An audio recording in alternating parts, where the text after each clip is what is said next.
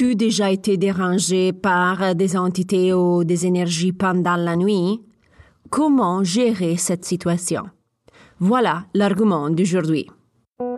Bienvenue au podcast Intuition et Spiritualité. Je suis Sarah Toboni et chaque semaine je partage avec toi des idées, des inspirations et des stratégies pour t'aider à te connecter avec plus de confiance à ta partie spirituelle. Donc, euh, si tu es intrigué par ces thématiques, tu es à la bonne place. Es-tu prêt à commencer le voyage à la découverte de ton intuition et ta spiritualité? Commençons! Bonjour exploratrice euh, spirituelle, j'espère que tu as passé une bonne euh, semaine. Aujourd'hui, nous allons parler de la possibilité que des âmes, des entités ou des énergies te dérangent pendant la nuit. Avant de rentrer dans le cœur euh, de l'épisode, je veux spécifier qu'est-ce que moi j'entends pour être dérangé la nuit. Alors, voilà des exemples. Sentir des bruits dans la maison inhabituels pendant la nuit, sentir des présences autour de toi pendant que tu dors, percevoir des formes, couleurs, des ombres près de toi quand tu es au lit, et même être dérangé car les draps bougent ou les cheveux sont tirés. Comme tu peux le voir, les âmes et les énergies peuvent interagir avec toi en façon différente. Avant de continuer, j'aimerais bien savoir si tu as déjà vécu une ou certaines de ces expériences. En ce qui me concerne, je perçois souvent des formes, des couleurs, des ombres autour du lit. D'autres amis et connaissances ont vécu différentes expériences, comme des bruits dans la maison ou déplacement des objets.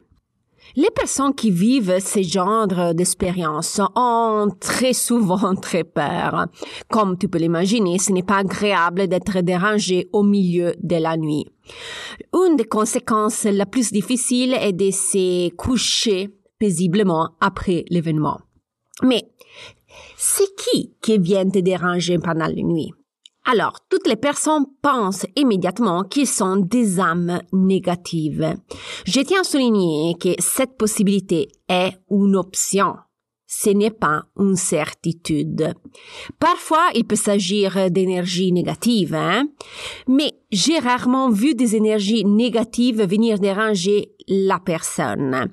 Et c'est généralement autre chose. Ce sont des entités, des guides ou des âmes que la personne connaît très bien.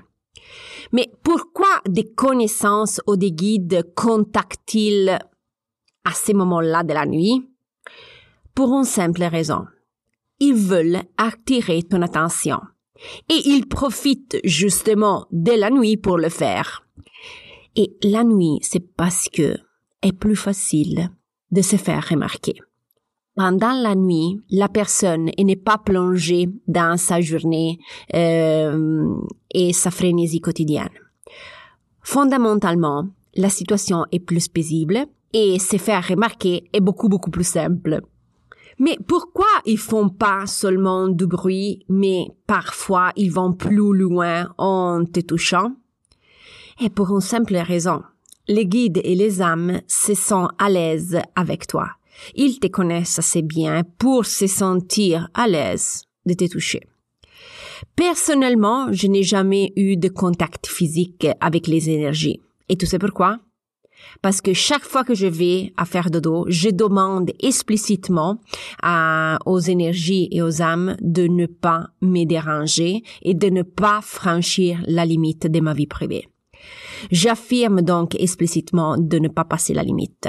OK? Parce que je n'apprécierais absolument pas. Il serait en effet contre-productif.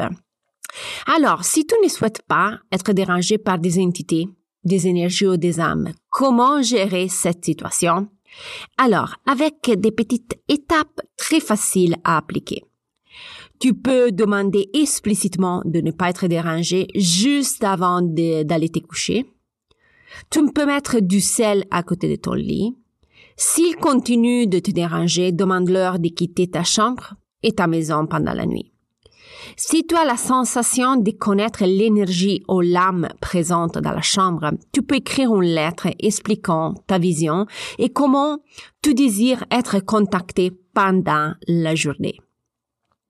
Mais comment savoir de qui il s'agit? Alors, tu as la possibilité de le découvrir aussi par toi-même. Tu peux utiliser des cartes de tarot, des cartes oracles, l'écriture automatique pour obtenir ce type d'informations et aussi le pendule. Pour les personnes qui sont au début du voyage euh, spirituel, justement, je recommande toujours les pendules parce que son approche très pratique et très utile. Donc, si tu veux approfondir ce sujet, n'hésite pas à écouter l'épisode numéro 28. Alors, avant de te quitter, j'aimerais bien récapituler l'épisode ensemble. Il est possible que tu sois dérangé pendant la nuit. Quiconque interagit avec toi ne doit pas nécessairement être une énergie négative. Tu es toujours en contrôle et tu as la capacité de limiter les interactions avec les différentes méthodes que je viens d'indiquer dans l'épisode.